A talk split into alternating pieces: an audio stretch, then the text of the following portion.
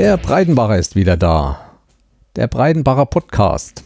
Ja, ein Podcast zwischen Rennsteiger und Rhön aus Südthüringen. Ich heiße euch herzlich willkommen zur heutigen Folge. Ich bin der Jens und ich möchte euch heute wieder was erzählen. Ja, ich komme gerade von meinem Abendspaziergang. Wir haben heute den 18. Juli.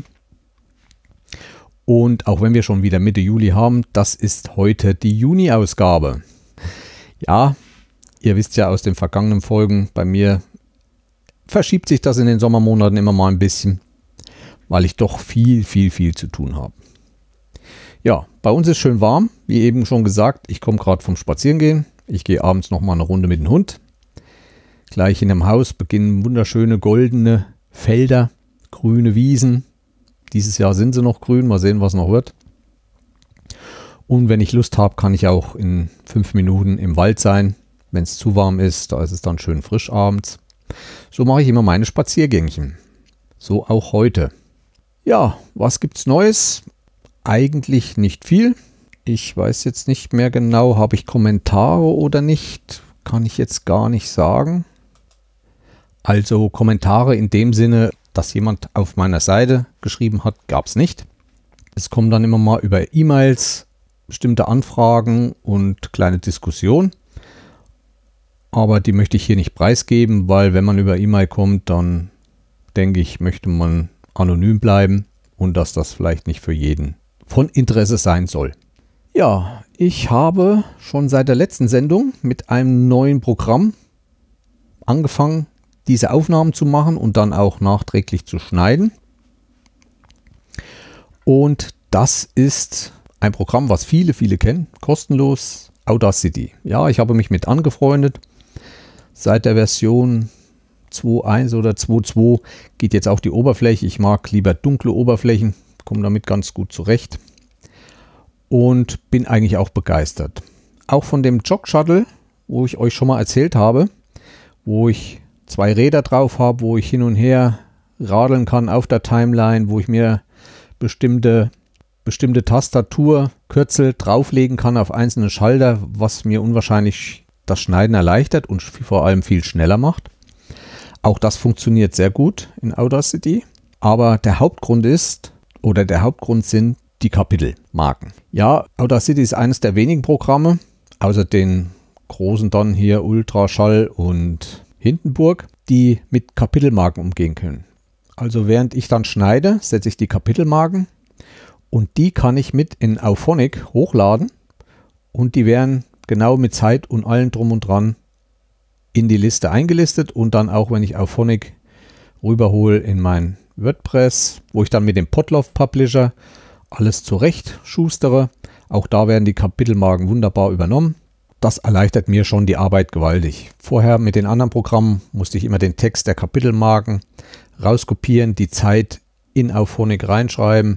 Das geht hiermit jetzt wesentlich schneller und einfacher. Ja, irgendwann werde ich mich auch noch mit Ultraschall beschäftigen. Es gibt ja jetzt wieder einige, die drauf umgestiegen sind. Es soll eine neue Version kommen, wo es dann auch nicht mehr so ganz so kompliziert ist. Vielleicht sollte man auch mal nachdenken, eine Light-Version rauszubringen. Viele Sachen brauche ich nicht. Dass man sagt, äh, für maximal vier Teilnehmer zum Schneiden und ansonsten auch sehr einfach eine Light-Version für Leute, die halt wie ich viel alleine podcasten.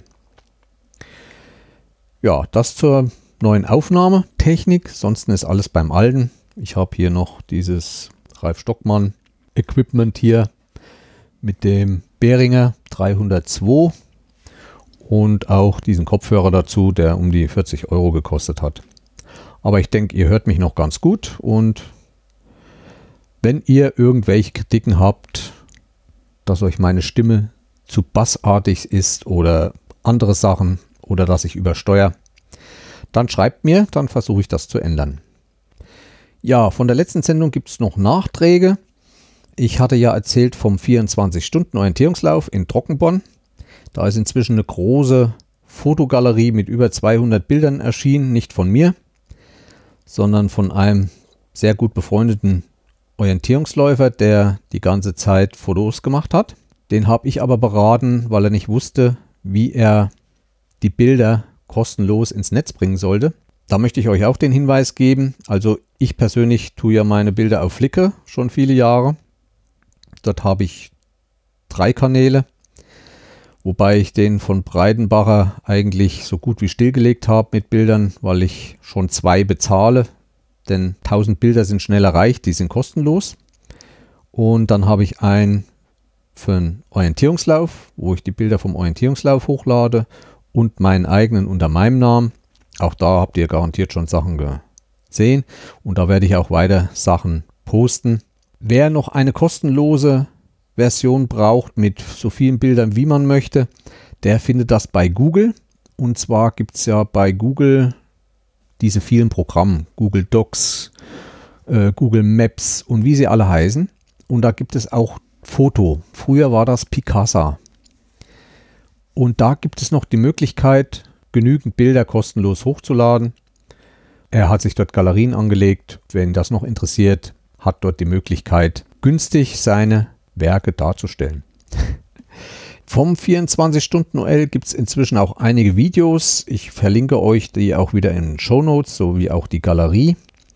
Unter anderem war auch der MDR dort und hat ein Kurzporträt gedreht. Meine Kopterbilder wollten sie nicht haben. Sollen sie es lassen. Aber da kommt nachher nochmal was anderes. Ich verlinke euch das, ich verlinke euch die Bilder. Ansonsten ist das Thema eigentlich fast abgeschlossen. Ich habe während dieses ganzen Wettkampfs ja gefilmt, wie ich euch erzählt habe, mit mehreren Kameras. Die habe ich jetzt an die Veranstalter weitergegeben. Das waren so, glaube ich, um die 25, 30, 40 Gigabyte, die ich über WeTransfer weitergeleitet habe. Da bin ich schon einige Tage dran. Die wollen da einen Werbefilm selber zusammenstellen und wollen auch mal einen Film über die ganzen Veranstalter machen oder für, über die ganzen Helfer, was da so alles dranhängt, damit die Wettkämpfer mal sehen, was da hinten rum alles für Arbeit nötig ist, um so einen Wettkampf auf die Beine zu stellen. Ja, kommen wir zu Podcasts. Podcast habe ich ähm, mal bei Marc Litz reingehört. Und zwar macht er jetzt längere Interviews, ziemlich lange Interviews, so über zwei Stunden. Und da hatte er letztens Bastian Wölfle. Ich weiß nicht, ob jemand ihn kennt. Er ist ein Mitglied von Podcast Bits und so. Mit Timo Hetzelt noch aus München wird er einmal in der Woche produziert. Bastian Wölfle auch als Schlinge, glaube ich, unterwegs auf Twitter und so weiter, hat einige Podcasts. Unter anderem macht er auch den Podcast Eine Minute Matrix oder Matrix eine Minute. Das ist ein Podcast, wo über den Film Matrix jede Minute abgearbeitet wird und darüber diskutiert wird. Er erzählt da viel aus seinem Privatleben auch. Er ist ein Verfechter der Elektroautos, ist jetzt auch kurz davor, das zweite Elektroauto sich anzuschaffen. Er erzählt da auch, wie er das macht, wie es mit den Kosten ist, wie man das machen sollte. Natürlich auch die ganzen anderen Sachen, diese E-Scooter. Ist eine sehr schöne Diskussion. Die Folge hat mir sehr gut gefallen. Vielleicht ist das mal was für euch. Dann höre ich Richard David Brecht. Ich weiß nicht, wer den kennt. Das ist ein Ideologe, glaube ich. Der hat eine Sendung im ZDF, aber ich finde ihn immer ziemlich interessant weil er über Politik redet, aber halt mit seinen eigenen Auffassungen, was er denkt, was kommt. Und da gibt es sehr interessante Gespräche. Der hat immer sehr interessante Gesprächspartner. Und eine Folge macht er auch im Jahr mit Jung und Naiv. Das ist auch so ein Podcast, in dem es hauptsächlich um Politik gibt. Da ist jetzt eine neue Folge rausgekommen und die sollte man sich mal anhören. Zum Podcast auch von mir mal wieder ein Hinweis auf FIT. FIT ist eine Podcast-Suchmaschine. Da gibt es jetzt ein Plugin für WordPress, wo ich aber noch nicht so richtig durchgestiegen bin, wo ich aber dranbleiben will, weil FIT ist eine sehr, sehr interessante Plattform für Podcaster, ist eine riesen Datenbank. Wer auch mal was anderes, andere Podcasts sucht, der sollte sich da mal umschauen. Man kann sich da einiges anlegen, ähm, einige eigene Listen und so weiter, die man verfolgen will. Habe ich auch schon mal drüber erzählt. Schaut mal rein. Ich werde auch das verlinken. Dann habe ich nachgehört vom Podstock. Da gab es ja bis jetzt nur Videos. Ich weiß nicht, ob inzwischen auch ähm, die Podcasts, also die, das Audioformat rausgekommen ist. Und da habe ich jetzt erstmal die ganzen, fast alle Folgen von den Innenstudio oder wie sie das nennen, also vom Innen, nicht von der Außenbühne, sondern von innen, von dem Konferenzraum oder wie man es nennt, nachgehört. Da waren sehr interessante Sachen dabei. Sehr schön fand ich, glaube ich, von Erik, wie andere ihre Podcasts vorbereiten. Also da legen wirklich manche unwahrscheinlich viel Schaffenskraft für ihr Werk da rein. Wie die das machen und was die da alles machen, war sehr interessant für mich, mal zu hören, wie andere das vorbereiten. Und da wird auch eifrig diskutiert mit vielen bekannten Podcastern. Die möchte ich extra empfehlen, die Folge. Und aber auch die anderen sind hörenswert. In einem geht es um Musik, wie die gemacht wird. Oder in einem anderen wird dann auch Bildbearbeitung für Einsteiger erklärt mit Lightroom. Also mal vorbeischauen. Ich denke, ich werde noch einiges weitere hören. Dann weiterhin von der Außenbühne. Es sind ja auch bestimmte Folgen von Podstock äh, in den jeweiligen Podcasts dann erschienen. Auch da kann man reinhören. Das war es heute mal zum Podcast. YouTube möchte ich nochmal auf ein Thema kommen. Und zwar Kameras. Ihr wisst ja, dass ich so ein bisschen kleiner Kamerafanatiker bin, aber auch erst eigentlich in der letzten Zeit mehr, da mir diese kleinen handlichen Kameras am liebsten sind. Also GoPro, DJI Osmo Pocket und die neueste ist halt die Insta 360 One X. Und es gibt schon wieder eine neue Kamera und zwar ist das die DJI Osmo Action. Das soll der harte Konkurrent zur GoPro 7 Black sein. Hat ungefähr dieselben Specs, was an Bedienung und so weiter angeht und an Fähigkeiten. Unter anderem auch diesen Bildstabilisierung. Ja, und die werden jetzt viel verglichen. Meine persönliche Meinung, also die DJI Osmo Action kostet etwas weniger als die GoPro Hero 7 Black. Aber ich finde die Bildqualität doch noch etwas besser von der GoPro. Auch wenn das manche auf YouTube nicht bestätigen, weil wenn man genau hinguckt, macht die Bildstabilisierung ein kleines bisschen besser. Aber wenn man an den Rändern guckt, wo diese Leute langfahren und so weiter und schaut sich mal das Gras genauer an, was vorbeifährt oder vorbeigetragen wird, da ist die GoPro weitaus besser, weil sie das doch noch einigermaßen scharf hinkriegt in der Bewegung, was die Osmo meiner Meinung nach nicht mehr so gut packt. Nur mal das so von mir zu den beiden Kameras. Ich hatte ja letztens noch mal erzählt, dass ich noch mal zu meiner Neuanschaffung der Instant 360 One X erzählen wollte. Das möchte ich hiermit tun. Also die Kamera begeistert mich immer mehr. Und ich hatte das ja letztens schon anklingen lassen die Specs, die die einzelnen Kameras haben, egal von welcher Firma die kommen, auch die billigeren, die sind fast alle gleichwertig. Wo jetzt drauf Wert gelegt werden muss und wo die meisten, die das machen, auch sehr gut hinkriegen, und da gehört DJI dazu und auch Insta, die schaffen es mit der Software, mit der Software eine Bedienung hinzulegen, die vom Feinsten ist. Und da muss ich halt die Insta 360 One X sehr loben, diese Software ist wirklich hervorragend, weil sie unwahrscheinlich viele Einsatzgebiete abdeckt. Ihr wisst ja, dass ich schon mal eine 360-Grad-Kamera hatte von Samsung, die Gear 360. Aber bei der wurde dann eine Software dazugelegt von Cyberlink. Und das war nicht, also man konnte nicht viel mitmachen. Man konnte sie umwandeln. Das, was die Insta kann, konnte die nicht. Was ist das Tolle bei der Insta?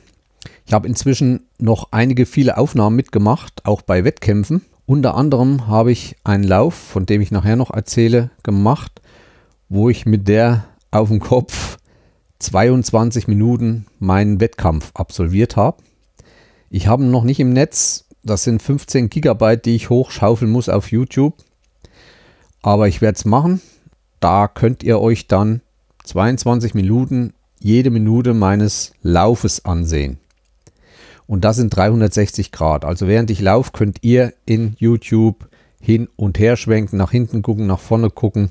Das kommt dann noch. Aber was ist noch das Geniale? Also die Kamera nimmt in 5K auf. Viele meckern schon wieder, es ist immer noch zu wenig. 8K wäre noch besser. Ja, alles richtig. Aber jedes K mehr, was man aufnimmt, braucht auch Speicher mehr und braucht auch mehr Leistung bei der Verarbeitung, also dieser Software. Und da ist, haben sie eigentlich einen sehr guten Kompromiss mit diesen 5K. Das lässt sich noch ganz gut handeln. Ich stelle euch noch ein paar Links rein zur Osmo und zwar von YouTubern, die das am besten erklärt haben, wie das dann mit der Software funktioniert. Ich möchte nur so viel sagen, ich kann zu Hause dann festlegen, was ich zum Beispiel während meines Laufes genau sehen will. Ich kann ständig schwenken, ich kann Punkte festlegen, wo ich sage, an der Stelle des Videos möchte ich auf den Punkt sehen, weil da irgendein Hase über die Straße gehoppelt kommt, den ich mit einer normalen Kamera verpasst hätte. Das kann ich mit der alles noch nachträglich machen. Wenn ein Flugzeug über mir fliegt, kann ich nachträglich zu Hause den Blick nach oben machen und sehe das Flugzeug über mir. Das ist das Schöne. Kann während ich das mache auch reinzoomen, rauszoomen. Das ist aber nur eins, wo ich auch ein großes Einsatzgebiet dieser Kamera sehe, ist bei diesen Tutorials, die zu Hause gemacht haben, werden. Zum Beispiel in Werkstätten, wenn jemand ein Regal baut, sozusagen mal jetzt, kann man die einfach auf ein Stativ stellen im Raum und kann die laufen lassen. Es bedarf keines zweiten Mannes, der immer hinterher macht, wenn man hinten ans Regal holt, holt ein Werkzeug und will das innehalten. Man kann auch, wenn man nicht gesehen werden will, sein Gesicht ständig äh, außerhalb der Linse halten. Aber man kann das alles nachträglich machen. Man muss nicht ständig die Kamera rumstellen, wenn man zum Beispiel an einem langen Tisch irgendwas macht, wo man mehrere Stationen hat, muss man nicht die Kamera wieder rum. Man stellt die hin, lässt die laufen, macht das, geht an diesem Tisch hin und her und kann das im Nachhinein alleine schön schneiden. Unter anderem hat sie natürlich auch eine Bildstabilisierung, die von vielen sehr gelobt wird die wirklich an die GoPro und auch an die Osmo Action rankommt. Und wie gesagt, ich werde noch einige Videos reinstellen. Ich habe dann auch richtig tolle Videos gemacht bei einem Wettkampf mit ihr. Schaut euch mal die Videos an. Das sind auch manche etwas länger. Bei manchen gibt es zwei Teile, wo die das erklären, was man mit der Software machen kann. Das einzige Problem mit der Software ist vom PC, die ist nicht so die Welt. Also wenn, sollte man das entweder mit einem Handy machen. Die Software gibt es fürs Handy Android wie auch für iOS. Oder noch besser mit einem Tablet, weil man da mehr sieht. Man muss sich erst ein bisschen in diese Software reinfinden.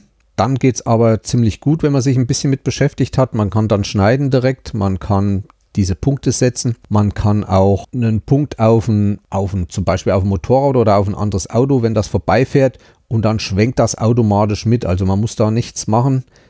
Der Filmschnitt ist dann so, wenn das vorbeigefahren ist, ist das so im Kasten. Es gibt dann noch viele andere Sachen. Man kann zum Beispiel Kopterflüge nachahmen, sehr kurze. Es gibt für diese Kamera einen sehr langen äh, Selfie-Stick, einen speziellen. Der hat auch noch einen speziellen Griff. Den kann man, wenn man rückwärts läuft und diese Kamera von unten vom Boden sich entgegen schwenkt nach oben und über sich drüber, dass das einen Effekt gibt, als wenn ein Kopter über einen drüber fliegt. Mit diesem speziellen Griff kann man die dann wie so ein Lasso über dem Kopf äh, schweben lassen. Da gibt es dann auch eine bestimmte Einstellung in der Kamera, sodass das tolle Effekte gibt. Also die meisten lassen dann noch Geldscheine oder Laub von Bäumen rieseln, was nochmal den Effekt verstärkt. Was schon fast wie 3D ist, weil das rundherum macht.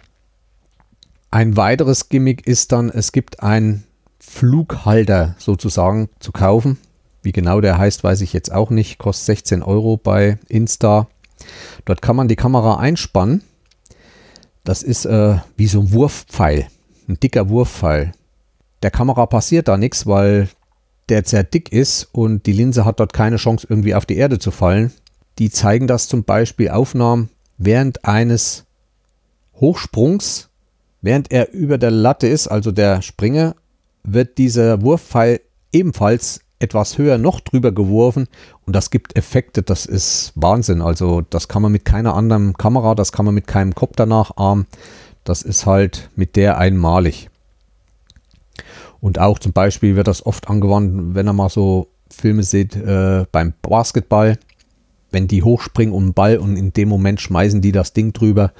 Also auch hier viel beim Skateboarden, wird das viel angewendet. Ist wirklich ein richtig geiler Effekt. Aber ich habe diese Kamera nicht nur dafür, wo ich sie auch, wo ich ein Einsatzgebiet dieser sehe, es gibt alte Menschen, die nicht mehr richtig laufen können oder ähm, nicht mehr äh, unterwegs sind, die nicht mehr auf Berge steigen können, wo sie früher mal waren, was sie gesehen haben. Schön. Ich habe auch einen Bruder, der hatte mal Kaninchen, der ist auch äh, jetzt etwas nicht behindert, aber er hat einen Schlaganfall und kann nicht mehr groß raus, also ist auch fast am Rollstuhl mitgefesselt. Und der hatte eine Gartenanlage, wo er seine Kaninchen hatte. Der hatte mal eine sehr gute Kaninchenzucht, hatte auch sogar mal einen deutschen Sieger. Aber dort in dieser Anlage kann er nicht mehr. Und dann nehme ich diese Kamera über mich und gehe langsam durch diese Anlage, gehe mal lang. Und wenn ich dann bei ihm zu Hause bin, nehme ich eine Brille, denn man kann auch wieder mit diese Videos für so eine 360 Grad Brille verarbeiten, stecken das Handy in die Brille, lass das ablaufen und dann sitzt er bei sich zu Hause und kann nach links und rechts gucken, kann nach oben gucken, sieht die Bäume, sieht alles, wie es genau zur Zeit aussieht. Vielleicht gibt es ja auch ältere Menschen, die sagen, ich würde gerne nochmal auf diesen Berg hoch. Das kann ich aber nicht mehr, weil da keine Seilbahn.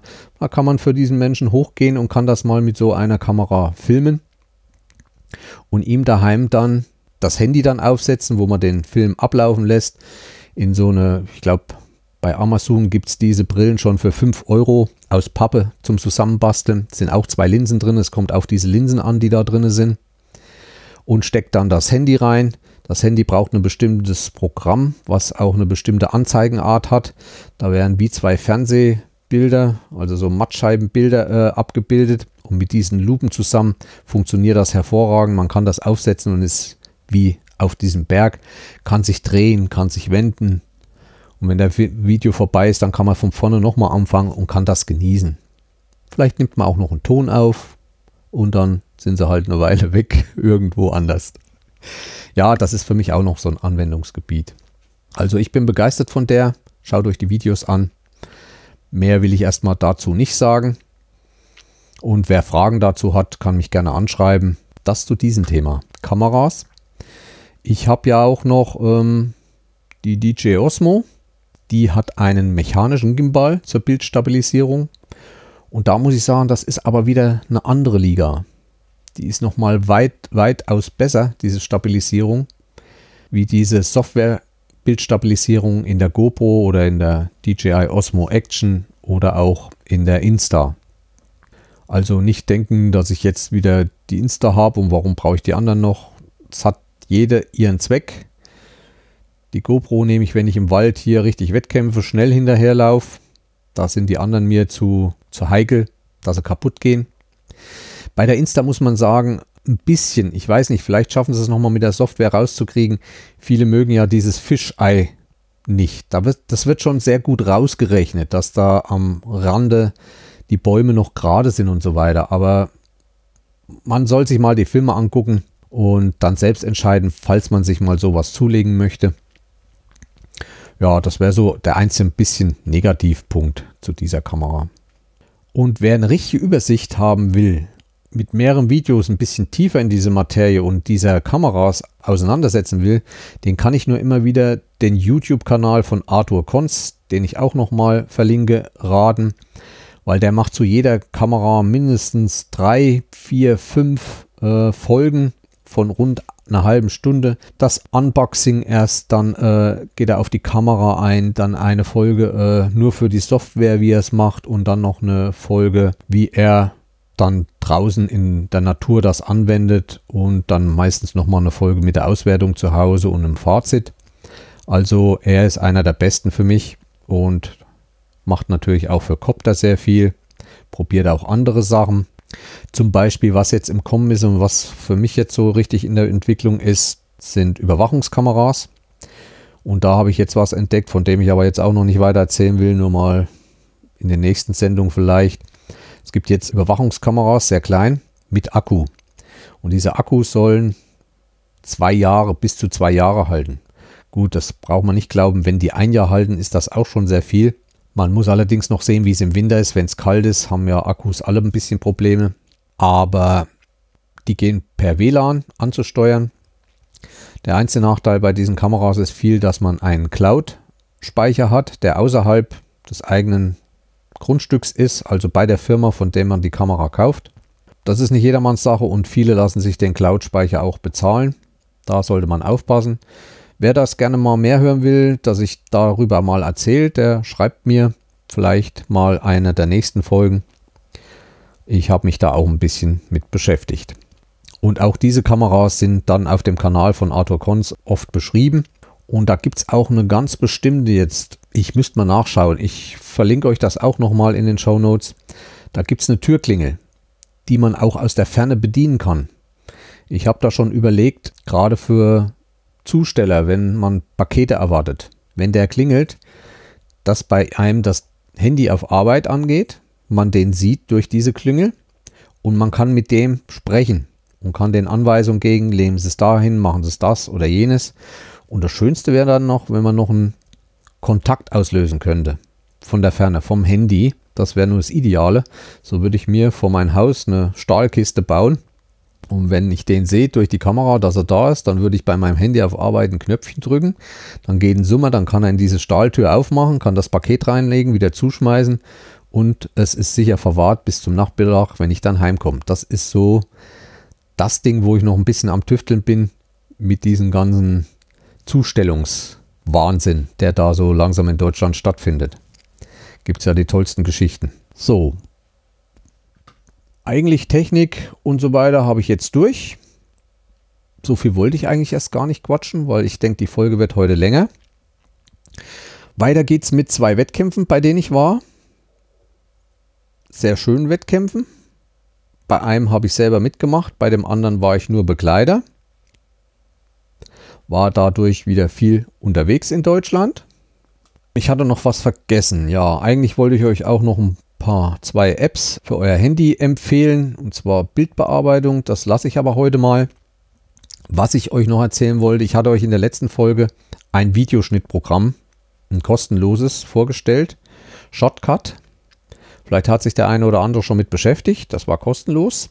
Ich habe es mir mal näher angeguckt. Inzwischen bin ich nicht mehr so begeistert für die Grundsachen. Alles klar, kann man mitmachen. Aber die Darstellung irgendwie hat mir nicht so gefallen. Und ich habe nochmal ein neues ausgegraben. Ein neues Programm, auch kostenlos in Deutsch. Auch das verlinke ich wieder in den Show Notes. Das ist der VSDC Video Editor. Auf der Seite könnt ihr auf Deutsch umstellen. Dort kriegt ihr alles erklärt. Könnt es kostenlos runterladen. Und das ist nochmal ein bisschen umfangreicher und ist auch mehr äh, an so professionellere Videoschnittprogramme angelehnt.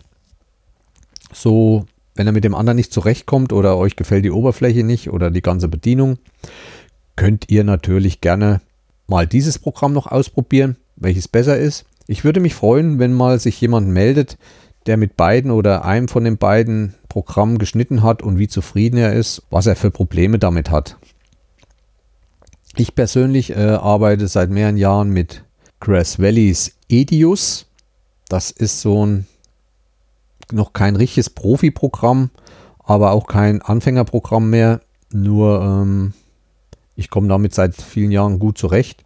Ist nicht ganz billig, aber auch nicht so teuer wie von Adobe Premiere oder andere Vegas und wie sie alle heißen.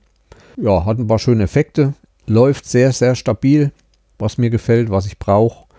Es wird ständig weiterentwickelt. Man bezahlt einmal im Jahr und während des Jahres kriegt man viele, viele Updates. Man muss nicht bezahlen, auch wenn man nicht mehr bezahlt, da hat man die Version noch für immer. Man kann auch mal ein Jahr auslassen, aber dann wird es im nächsten Jahr wieder teurer. Das noch zum Video. Dann könnte man eigentlich beginnen mit dem, was ich so erlebt habe. Und zwar war ich wieder mal campen. Nicht selten, nicht selten. Ich war campen, Camping, Caravan. Ja, vom 6. bis 10. Juni war ich im Erzgebirge. Das war ja Pfingsten, wo auch Potsdok war. Nur das war für mich eine Großveranstaltung zu Pfingsten im Erzgebirge, weil das war die deutsche Meisterschaft im Sprintorientierungslauf. Und Sprint heißt immer meistens eine Stadt von dieser Stadt gibt es eine Karte, eine sehr genaue Orientierungslaufkarte und da wird gelaufen. Ja, und dieses Jahr war es im Erzgebirge und die deutschen Meisterschaften im Sprint fand in Annaberg-Buchholz statt. Und das war schon über Pfingsten ein Riesenprogramm. Denn es war nicht nur diese Sprintmeisterschaft, die nur am Sonntag stattfand, also nur am Sonntag, da sind die wenigsten Menschen, keine Läden offen, da kann man in so einer Stadt ganz gut rumrennen. Nein, da war schon am Samstag ein Wettkampf, auch im Erzgebirge nicht weit von demselben Veranstalter, ein Waldorientierungslauf. Und am Montag war nochmal ein Bundesranglistenlauf, auch wieder vom selben Veranstalter. Das ist schon eine Leistung. Auch der Sonntag, dieser deutschen Meisterschaftssprint, das sind immer zwei Läufe, einer frühs, einer nachmittags, die ich allerdings nicht alle mitgemacht habe. Ach nee, halt, es war ja doch noch an dem Sonntag noch ein dritter Wettkampf, der dann abends so 18 Uhr stattfand. Es ist ja lange hell. Und der fand dann direkt auf dem Markt in Annaberg-Buchholz statt. Und das war eine Staffel, also wieder viele gemeinsame Mannschaften oder Vereine gegen die anderen. Und das im Sprint, also drei Läufer pro Staffel, wo jeder einmal lief. Und ja, wir haben uns einen Tag freigenommen, den Freitag, und sind schon am Donnerstagnachmittag losgefahren mit unserer Hitsche hinten dran. Sind auch ganz gut durchgekommen. Ich glaube, drei Stunden haben wir gebraucht. Und haben einen Campingplatz angefahren. Und zwar den Campingpark Greifensteine bei Geier. Geier mit Y geschrieben. Und das war auch wieder so eine kleine Überraschung für mich. Da war wieder so ein bisschen Nostalgie auf diesem Campingplatz. Nicht Zeltplatz, Campingplatz. Manchmal will immer noch das Gehirn so Zeltplatz. Nee, Campingplatz. Ja, wir kamen dann gegen Abend an, hatten vorbestellt. Ziemlich großer Campingplatz. Und zwar nicht nur Camper, auch ähm, eine große Bungalow-Siedlung. Also Bungalow war so die Bezeichnung in der ehemaligen Republik für so Gartenhäuschen. Dabei kam es eigentlich nicht an, aus was für Material der war oder ob der einstöckig, zweistöckig war. Wenn es in so einer Gartenanlage waren, das Bungalows. Aus den weiter östlichen Ländern hießen die dann Datscha, Datsche. Datsche wird auch dazu gesagt. Und das waren eigentlich alles Bungalow. Manchmal hat man noch gesagt, manche Ärzte konnten sich halt größere Kisten hinstellen, die standen dann aber auch meistens einzelne, dass das dann Wochenendhäuschen waren. Das war dann kein Bungalow mehr. Aber alles, was so Bretterbuden und einstöckig war, hieß eigentlich bei uns Bungalow und da gab es auch keine andere Bezeichnung. Da gibt es noch ziemlich viele davon. Viele haben dann auch ein Carport daneben, wo sie einen Wohnwagen nochmal untergestellt haben, um vielleicht auch mal teilweise dann von dort weg auf andere Campingplätze zu fahren. Es gab drei Wiesen, einer für Zelte und zwei, glaube ich, für Caravans und Wohnmobile. Dort war freie Stellfläche, also es gab da keine vorgezeichneten Flächen. Der Campingplatz selbst liegt an einem großen Stausee. Eines der ältesten Stausees Deutschlands soll das mit sein. Allerdings, wenn man diese Mauer sieht, die ist vielleicht, wenn es hochkommt, fünf Meter hoch. Also es ist ziemlich flach, wo das Wasser dort angestaut wird. Man kann mit, mit Segelbooten drauf fahren, obwohl der Stausee nicht sehr, sehr groß ist. Drumherum rund alles voll Wald. Man kann dort sehr, sehr lange und ausgiebige Wanderungen durch Wälder, viele Wälder machen. Wirklich schön gelegen. Nicht weit davon gibt es auch so einen, ich will nicht sagen Vergnügungspark. Da waren wir auch schon mal, die Greifensteine. Das ist wie in der sächsischen Schweiz, so paar Felsen hoch, wo man hoch kann und wo dann oben auch Geländer sind, wo man ein bisschen lang latschen kann. Ist aber nicht viel, aber man hat mal einen höheren Punkt, wo man mal über die ganze Gegend schauen kann. Dort befindet sich auch noch ein Naturtheater, was dort bewirtschaftet wird, Gaststätte und ich glaube noch so ein Hochseilpark hier, wo man an Seilen hochklettern kann und kann da oben in den Baumwipfeln von Seil zu Seil sich hangeln. Ja, ansonsten, was ist die Nostalgie an diesem Campingpark? Und zwar hat mir sehr gut gefallen oder ist dort noch vorhanden, wie aus der ehemaligen Republik, ein Camping-Konsum. Also wie wir das kannten. Ich weiß nicht, das waren diese typischen, auch äh, in Bungalow-Form, so aus, aus Hartpappe gebauten Gebäude, große Scheiben zu einer Seite raus und dann hatten die ein Dach, was in der Mitte zulief. Also, wie soll ich es erklären? In der Mitte war der tiefste Punkt, also es war ein längliches Gebäude, in der Mitte war der tiefste Punkt und das Dach war ein Flachdach, was von den Außenkanten des Hauses so ein bisschen tiefer nach innen ging. War eigentlich sehr weit verbreitet. Auch auf vielen Dörfern gab es so diese Konsumläden, das war eine Schnellbauweise. Aber zum Verkaufen hat das gereicht, auch wenn man reingeht. Ich habe mich gefühlt wie in meiner ehemaligen Republik. ja, nebenan war dann auch gleich noch so ein Imbiss. Apropos Imbiss, da hatte ich dann mal Hunger und dann habe ich mir dort, wie heißen die? Äh, da habe ich mir dann, wie er in den südlicheren Gefilden unseres Landes heißt, ein LKW geholt. Das ist also so, eine, so ein Leberkäsbrötchen. Dort war wieder eine ganz eigene Art. Die haben dort wieder Senfgurken und Zwiebeln mit reingemacht. Senf, Gewürzgurken und Zwiebeln waren da drauf. Ich glaube eine Tomate auch noch auf dem Leberkäse. War mal wieder eine andere Geschmacksrichtung. Nicht jedermanns Geschmack, aber der Hunger hat es reingetrieben. Ja, ansonsten E-Bike, Ausleihzentrum, es kann Battleboot ausgeliehen werden. Ja, ein paar Veranstaltungen finden auch immer mal statt. Insgesamt der Campingplatz sehr sauber. Ich habe jetzt nur das eine Sanitärgebäude benutzt. Wie das andere war, weiß ich nicht. Also das ist das, was gleich vorne beim Eingang war. Und das war ziemlich neu zurechtgemacht mit neuen großen Fliesen. Auch die ganzen Keramiksachen waren alles nagelneu. Es ist auch Sanitäreinrichtung vorhanden für Behinderte. Also man kann mit einem Rollstuhl reinfahren und es gibt dann auch eine eigene Dusche oder Toilette, die abgeschlossen war. Sonst hätte ich da auch mal reingeguckt. Mit extra breiter Tür und so weiter für Schwerbehinderte oder Rollstuhlfahrer oder Rollifahrer. Ansonsten viel Verkehr an dem Wochenende, weil es warm war. Die Bungalows waren auch gut besucht. Es passen auf diesen Campingplatz rund 300 Camper. Was noch bei den Duschen war, man musste, glaube ich, 50 Cent zum Duschen einwerfen und hatte drei Minuten warmes Wasser. Aber das war so, wenn man das Wasser ausgemacht hat, ist die Zeit nicht stehen geblieben. Also man hatte wirklich nur diese drei Minuten mit warmem Wasser, aber danach kaltes und das äh, so viel man wollte. Die Duschkabinen waren sehr, sehr klein. Also man hatte vorne nur ein bisschen nichts groß abgesperrtes und konnte da seine Klamotten an Haken hängen.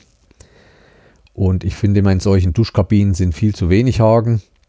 Das war dort auch wieder der Fall. Aber naja, also das war ein bisschen eng, das war nicht so schön gemacht. Ich bin da ja flexibel. nee, sonst war alles in Ordnung. Ja, weiterhin hat der Campingplatz einen großen Strand zum Baden. Der ist wirklich ziemlich lang. Die ganzen Einrichtungen, die ich schon gesagt habe. Jeden Früh, auch sonntags, kommt ein Bäcker. Die haben einen Bäckerwagen dort stehen. Und da stand jeden Früh Schlangen. Und das sind auch sehr, sehr gute Brötchen gewesen. Nicht diese Splitterbomber, die es sonst immer in manchen Läden gibt. Von daher, der Imbiss hat auch alles angeboten, was man selbst Schreibwaren und wie es halt in der alten Zeit war, in, auf so einem Campingplatz, so Sachen des täglichen Bedarfs gab es halt alles, ob Seife, Zahnpasta, Zahnbürsten, gab es dort alles.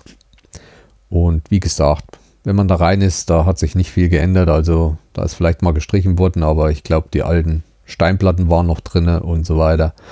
War wieder mal ganz erfrischend, sowas zu sehen. Was mich so wieder ein bisschen verdutzt hat, so manche Camper, dieser Luxus, dieser Camper, das geht ja langsam ins Unermessliche. Also der neueste Trend war, dass man sich vor dem Wohnmobil oder Wohnwagen so riesige Sitzgarnituren, wie man heute zum Beispiel schon in den Gatten sich stellt, hier mit diesen Geflecht, Korbgeflecht, Nachbildungen und Polstern, so machen die das jetzt mit aufblasbaren. Da gibt es so riesige, riesige aufblasbare Garnituren, Sitzgarnituren, wo man schon niedrig sitzt und in der Mitte noch ein Tisch. Und da sitzen die abends drumherum. Ich glaube, die brauchen für die Sitzgarnitur nochmal einen doppelten Platz, wie der Wohnwagen, der da hinten steht, selber braucht. Und dann habe ich auch gesehen, dass sich sogar einer einen Smoker mitgebracht hat. Wie sie das gemacht haben, weiß ich nicht. Aber es ist Wahnsinn. Gut, es war Pfingsten, da feiert man ein bisschen mehr, da hat man mehr Zeit. Aber muss wirklich ein Smoker jetzt schon sein? naja, egal. Und dann war es mich oben ein bisschen, der Wind stand ungünstig und die haben alle abends dann gepreppelt und haben mit diesem Feueranzünder, Rostanzünder diesen Spiritus da angemacht und das war ein Gestank. Punkt 18 Uhr. Ich hatte es ja auch in Twitter, glaube ich, verlinkt. Punkt 18 Uhr ging es da los. Da hat jeder seinen Grill angeschmissen. Da war eine Dampfwolke über den Platz. Also so habe ich es noch nie erlebt. Aber ansonsten alles schön. Auch sehr freundliche Vermieter dort. Ich hatte dann wieder das Problem mit der Schranke. Ich weiß nicht, ich hatte es dann mal irgendwo gehört, ist mir aber zu spät eingefallen. Ich bin jedenfalls einen früh rausgefahren und da stand die Schranke offen. Und man hat auch wieder für die Schranke so einen Chip gehabt. Ja, fährt man und abends kam man wieder rein und die Schranke ging nicht auf die andere Seite. Hm. Frau auf die andere Seite, die, wo man eigentlich rausfährt, aufgemacht, die ging auf. Ich mit dem Auto zurückgestoßen, da reingefahren. Nächsten Früh mit dem Wohnwagen, wollten wir raus, ging die andere, wo eigentlich reingefahren wird, wieder auf. Aber dann im Nachhinein ist mir eingefallen, man muss wirklich immer diese Reihenfolge, wenn man rausfährt, auch wenn die Schranke auf ist, muss man sein Chip reinstecken, damit der Zeltplatz weiß, jetzt ist er raus. Sonst bin ich noch drinne und wenn ich drinne bin, kann ich nicht von außen kommen und deswegen geht die andere Schranke nicht auf. Das war wieder so mein Problemchen mit dem Zeltplatz. Mit dem Campingplatz geht es wieder los. Ja, und dann waren halt die Wettkämpfe. Noch nicht ganz. Ich hatte ja in der letzten Folge erzählt, dass ich im Erzgebirge schon war wo ich von der von dem JJLVK Wettkampf aus Regensburg hochgefahren bin und wollte noch Video drehen für dieses Mountainbike Orientierungsrennen-Event, was im September stattfindet. Und durch schlechtes Wetter konnte ich da nichts machen. Und das wollte ich diesen Freitag nachholen. Da war noch kein Wettkampf. Wir sind ja Donnerstag angereist.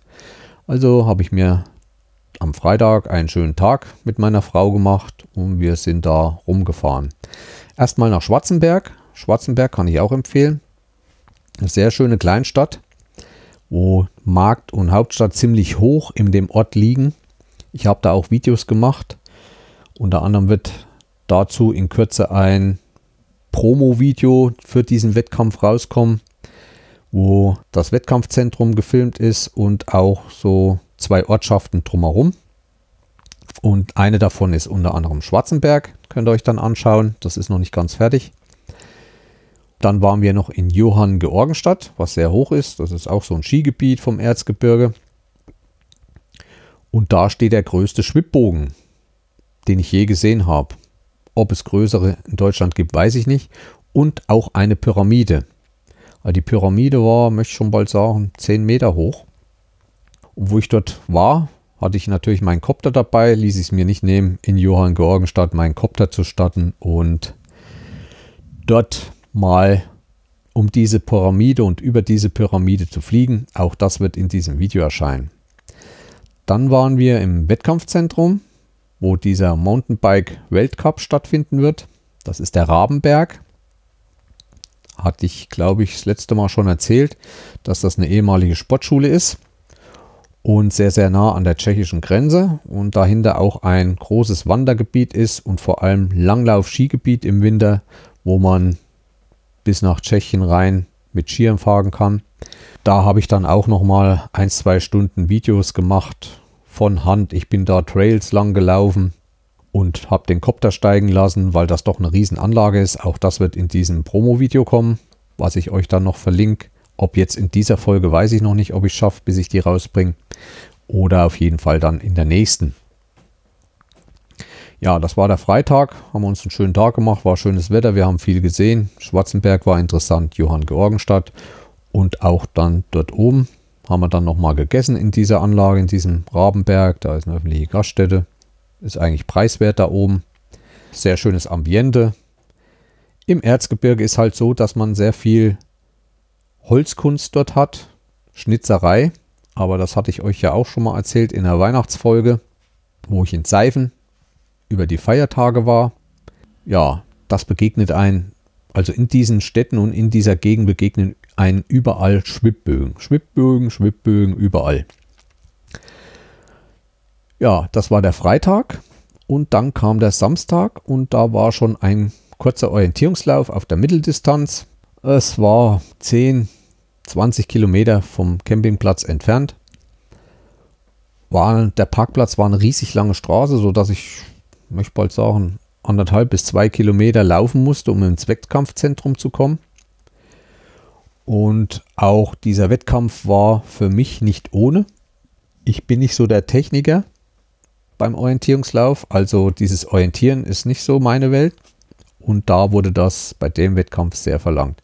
Das war ein so feingliedriges Gelände, Loch an Loch. Man musste, man hatte riesige Felder mit Löchern und in einem stand dann halt auch ein bestimmter Posten, den man brauchte in seinem Lauf.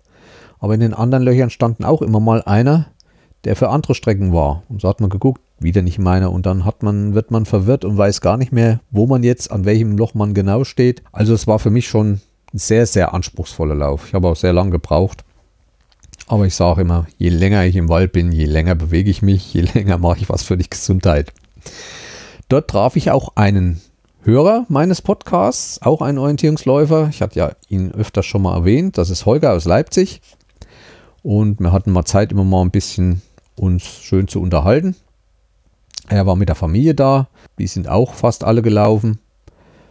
Und wir haben uns dann auch den nächsten Tag nochmal getroffen. Das war der Samstag. Abends haben wir einen schönen Abend auf dem Campingplatz gemacht. Übrigens von dem Campingplatz entfernt, ungefähr drei, vier Kilometer, ist auch eine sehr, sehr große Schwimmhalle oder Erlebnisbad vielmehr. Also mit Rutsche und allem drum und dran und drinnen schöne Palmen und wie sich das alles gehört. Also da kann man schon hinlaufen eigentlich. Drei Kilometer würde ich sagen. Da geht auch direkt ein Weg hin. Also wer diesen Campingplatz anfährt, der hat dort viele Möglichkeiten. Auch bei schlechtem Wetter. Die Ortschaften drumherum haben mich nicht so begeistert, außer Annaberg Buchholz selbst. Und das war dann der Sonntag. Ich hatte auch gebucht für beide Läufe, also ich habe richtig an dem Wettkampf teilgenommen an der deutschen Meisterschaft. Fragt mich, welchen Platz ich dann endgültig gemacht habe, weiß ich nicht. Es gibt dann frühesten ersten Lauf, wo der Entscheidung ist, wer dann nachmittags im A- und B-Lauf läuft. Gerade zu solchen Events kommen ziemlich viel Wettkämpfe aus ganz Deutschland. Da geht es dann ziemlich rund. Meine Passion war noch dabei zu filmen. Also ich habe das Wochenende Fotoapparat alles liegen gelassen. Ich habe dieses Wochenende in die Dienste des Videos gestellt. Das heißt, ich beides schaffe ich nicht mehr. Und am allerschönsten wäre eigentlich, wenn ich noch einen zweiten Mann hätte, der bestimmte Sachen noch mit erledigen könnte und mir Handgriffe oder was reichen könnte. Aber davon erzähle ich noch. Die Sache hatte eine kleine Vorgeschichte. Die deutschen Meisterschaften im Sprint sind ja werden ja mitten in der Stadt ausgetragen. Und ich hatte schon lange mal vor, sowas mit einem Kopter zu filmen. Nur ihr wisst ja, wie das ist in Deutschland. Das ist alles nicht so einfach. Aber um mich abzusichern, habe ich natürlich die Stadt angeschrieben. Jedenfalls eine Amtsstelle, die mir vom Veranstalter äh, gesagt wurde. Habe ich angeschrieben und habe gesagt, ich möchte gerne an den und den Tag mit einem Kopter starten und diesen Wettkampf auch mal von oben zu sehen und so weiter. Und da kam dann eine Antwort, ja, das können Sie, wenn Sie eine die und die Erlaubnis haben, wenn Sie da, wo Sie fliegen, die Erlaubnis der Grundstücksbesitzer haben und so weiter. Ja, habe ich gesagt, ehe ich mich da ins Fettnäpfchen setze, habe ich zurückgeschrieben, gut, ich lasse das. Es muss nicht unbedingt sein. Und für mich war die Sache erledigt. Und das, da kam dann eine Antwort an dem Freitag vorher, wo ich hier in Schwarzenberg und so weiter war von der guten Frau, war eine sehr nette. Also es war, unsere Kommunikation war sehr freundlich. Und da kam dann die Antwort, ähm, ja, sie versteht das jetzt gar nicht, dass ich jetzt nicht mehr fliegen will. Also wenn es nichts ausmacht von, von ihr aus, hätte, hätte ich die Erlaubnis, ich könnte das machen und ich werde auch eine Bescheinigung haben und all möglichen Kram. Ja, aber viele Stellen kennen sich halt auch noch nicht richtig aus. Ich persönlich brauche keinen Flugschein. Flugschein braucht man ab 2 Kilo, also wenn der Kopter 2 Kilo schwer ist und wenn man seine Videos für kommerzielle Sachen zeigen will und einsetzen will. Und das mache ich ja auch nicht. Jedenfalls hat sie mir die Erlaubnis gegeben und zwar ist aber auch für mich immer alles so eine unsichere Sache. Jedenfalls nach meinem ersten Lauf am Morgen habe ich noch nichts weiter gemacht. Da ist dann Ruhezeit, bis der zweite ist. Ich glaube, um 10 war der Start von ersten, dann wird anderthalb Stunden oder zwei Stunden gestartet. Nachmittags um 15 Uhr oder um 14 Uhr war dann der nächste. Es ist ziemlich kompliziert, weil man darf ja eigentlich nicht in der Stadt rumlaufen, weil in der Stadt stehen ja die ganzen Posten. Die dürfen ja noch nicht gesehen werden. So hat man eine Quarantänezone. Innerhalb der Stadt, innerhalb des Wettkampfgeländes gibt es eine Quarantänezone, die man zu einer bestimmten Uhrzeit eingenommen haben muss. Da kann man dann auch sein Gepäck abstellen und so weiter, aber man muss warten, wenn man erst nach einer Stunde dran ist, muss man dort eine Stunde sitzen, bis man dann dran ist zum Start und darf auch diesen Platz nicht verlassen. Also in unserem Fall war es ein Schulhof, ein größer. Und dann gibt es so zwei, drei Minuten bis zum Startpunkt. Und immer von dem Schulhof werden immer nur diese einzelnen Startpulks, wie es beim Orientierungslauf so üblich ist, rausgelassen. Ja, ich habe mir früh schon meine Kamera aufgesetzt, meine Insta 360 und wollte da eigentlich schon loslegen. Und nur kurz vorm Start, also ich hatte ein GoPro-Band, welches ich auf mir aufgesetzt habe, also ein Kopfband und habe mir eine Halterung dran gemacht. Und diese Halterung, die war nicht stabil. Kurz bevor ich gestartet bin, ist mir da eine Schraube aus dem Plaster rausgebrochen und war eigentlich Blödsinn. Ich habe sie dann trotzdem mitgenommen und habe sie dann unterwegs immer in der Hand gehabt und habe sie hochgehalten. Aber die Sache kann man bei der Kamera vergessen. Man hat immer die Finger irgendwie in der Linse drinne. Also die sind immer sichtbar. Fand ich schon mal Mist. Hat nicht so geklappt. Nachmittags dann war der zweite Lauf. Da habe ich dann einen anderen Adapter, andere Befestigung gemacht und das lief dann sehr gut. Das ist dann auch der, das Video geworden, wo ich 22 Minuten durch Annaberg Buchholz renne, was ihr euch dann angucken könnt, wenn ihr wollt. Und nach diesem Wettkampf, ich war ziemlich früh dran, weil ich die langsamsten starten immer zuerst und die schnellsten, damit es am Schluss spannend bleibt, werden dann zum Schluss rausgelassen. Ich bin dann zum Auto und habe meinen Kopter geholt. Und es war ziemlich an der Kirche von Annaberg Buchholz, war das ganze Wettkampfzentrum. Und da war eine Straße, die abgesperrt war eigentlich. Standen zwar Autos drin, aber es durften keine Wettkämpfer rein und so weiter. Und das war eigentlich für mich der ideale Platz, mal den Kopter zu starten. Einmal, weil ich den Stadt sehen konnte. Dann konnte ich schön über die ganze Stadt drüber schauen. Und ich hatte den Endposten und das Ziel sehr gut dort im Auge. Und ich bin da wirklich sehr, sehr vorsichtig geflogen. Ich bin immer mit dem Kopter mitgegangen. Ich bin nicht sehr, sehr hoch geflogen. Habe immer unten drunter geguckt, dass keiner steht. Also ich habe da mit äußerster Vorsicht gehandhabt und war eigentlich immer beim Kopter. Wenn ich da 100 Meter die Straße hoch bin, weil ich zum Stadt bin, bin ich mitgegangen.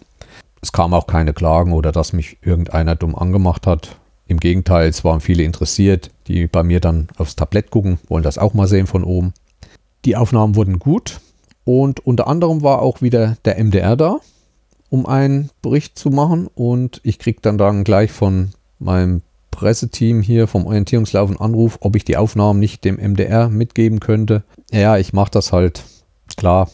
Und die waren noch unterwegs mit der Kamera und da war aber so ein Ü-Wagen dabei. Da habe ich dann geklopft, da saß einer drinne. Dann habe ich das gesagt, habe meine Aufnahmen gegeben. Aber im Endeffekt haben sie mir dann gesagt, ähm, dass sie die Aufnahmen nicht gebrauchen könnten, dass die mit ihrem Format nicht übereinstimmen und was weiß ich, für mich eine dumme Ausrede. Das ZDF hat es auch geschafft. Im letzten Herbst bei der deutschen Meisterschaft bei Frankfurt am Main war ja auch vom Kinderkanal ein Team da, die auch mal ein paar Sekunden meine Aufnahmen genommen haben. Mir war es ganz recht, dass sie die nicht genommen haben. Sonst, ähm, wer weiß, wer die sieht und die dann Nachfragen gekriegt hätten, ja, wer hat denn die gemacht und war da Erlaubnis, was wieder mit diesen kommerziellen Sachen zusammenhing.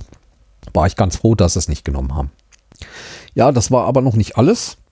Also ich hatte die dann in der Tasche, war sehr froh.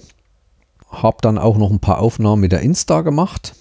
Und am Abend um 18 Uhr war noch ein dritter Wettkampf. Und zwar eine Staffel. Also von dem Verein konnten sich drei Mann zusammentun und die haben dann noch eine Sprintstaffel durch die Stadt Annaberg-Buchholz gemacht. Da war abends dann auf dem, auf dem Markt von Annaberg-Buchholz groß Party aufgebaut mit Bühne und allem. Also die Veranstalter haben sich da wirklich Mühe gegeben.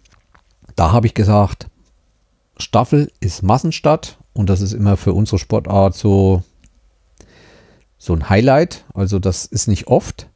Und das wollte ich dann auch nochmal unbedingt mit dem Copter aufnehmen. Aber ich wollte auch nochmal den Start direkt mit der Insta aufnehmen. Und ich habe es wirklich geschafft, einen Wettkämpfer, der nicht mitgelaufen ist, zu finden. Also der nicht am Wettkampf teilgenommen hat, aber trotzdem schnell war. Junger Kerl, den konnte ich einweisen mit der Insta, die ich dann auf einem Selfie-Stick montiert hatte. Der hat die dann beim Start vor dem startenden Feld hergetragen. Es waren zwei Starts hintereinander und da sind auch tolle Aufnahmen geworden. Allerdings wird es noch eine Weile dauern, bis ich das Video geschnitten habe, weil ich habe zurzeit so viel in der Timeline, was ich machen muss, dass das noch ein bisschen dauert. Und ich persönlich habe dann nochmal meinen Copter starten lassen und diesmal war am Markt an einer sehr günstigen Ecke, wo die Läufer auch alle vorbeikamen, wo ich auch ziemlich weit äh, mit der Kamera vom Copter schauen konnte, war eine Baustelle. Die war abgesperrt mit einem Zaun. Da bin ich mit meinem Copter in diese Baustelle rein. Da habe ich keinen gefährdet. Ich bin eigentlich nur hoch, ein paar Meter hin und her, bin also über keiner Menschenmasse geflogen. Und dadurch hat dann auch wieder keiner irgendwie nur Bemerkung gemacht. Und ich war eigentlich auf der sicheren Seite. Wenn sie abgestürzt wäre, wäre sie in diese Baustelle reingefallen. Was aber nicht geschehen ist. Dadurch wird es nochmal einen sehr schönen Film geben, wenn er fertig geschnitten ist. Den werde ich euch dann noch verlinken und auch nochmal Bescheid sagen, wenn ich ihn eingestellt habe in YouTube. Auch dann habe ich noch während des Wettkampfs äh, im Wechsel, also eine Staffel ist ja immer Wechselfeld und so weiter, da habe ich noch ein paar schöne Aufnahmen gemacht, so vom Orientierungslauf. Ich denke, das wird eines der schönsten Filme mit. Außer meiner Insta, wo ich selbst gelaufen bin, natürlich. Aber wie gesagt, das dauert noch ein bisschen. Bei der Insta, wo ich selbst mitgelaufen bin, diese 22 Minuten, die brauche ich nicht zu bearbeiten, weil ihr da selbst in YouTube entscheiden könnt, wo ihr wann hinschauen wollt. Ich werde dann auch noch eine Karte dazu tun, die ihr euch irgendwie am Bildschirm mit anzeigen lassen könnt, wo ihr meine eingezeichnete Strecke seht, wo ich lang gelaufen bin. Und vielleicht könnt ihr anhand der Bilder sehen, wie und was und könnt diese Karte dann übersetzen, wo ich gerade bin und wie das dann in echt dort vor Ort ausgesehen hat. Also am Montag fand dann nochmal ein Wettkampf statt, der Bundesranglistenlauf. Das Wetter war nicht mehr so schön. Wir hatten auf dem Campingplatz unsere Sachen gepackt und sind gleich mit der Hitsche zum Wettkampfzentrum gefahren. Das ist auch immer so, das ist immer auf einer Wiese und dann mit dem Wohnwagen und den Anhänger da irgendwie klarzukommen, ist immer nicht so ohne. Ich bin da nicht mehr gelaufen, meine Frau ist da nur gelaufen, sie war zum Glück sehr zeitig dran. Und so dass wir gegen Mittag dann wieder Richtung Heimat gefahren sind und hatten eigentlich ein tolles Pfingstwochenende, wo ich viel erledigen konnte, viel Video gedreht habe, was ich noch verarbeiten muss. Ich bin jetzt schon wieder über eine Stunde und möchte jetzt erstmal hier aufhören. Habe wahrscheinlich am Anfang doch ein bisschen zu viel über Technik wieder gesprochen. Ich verabschiede mich für heute. Versuche das nächste Event, was wirklich sehr interessant war. Ich war in Bayern, euch dann nochmal zu erzählen und hoffe, dass ich das so schnell wie möglich in die Reihe kriege. Dann wird es auch noch ein paar andere interessante Informationen geben für meine übernächste Folge. Ich mache für heute Schluss.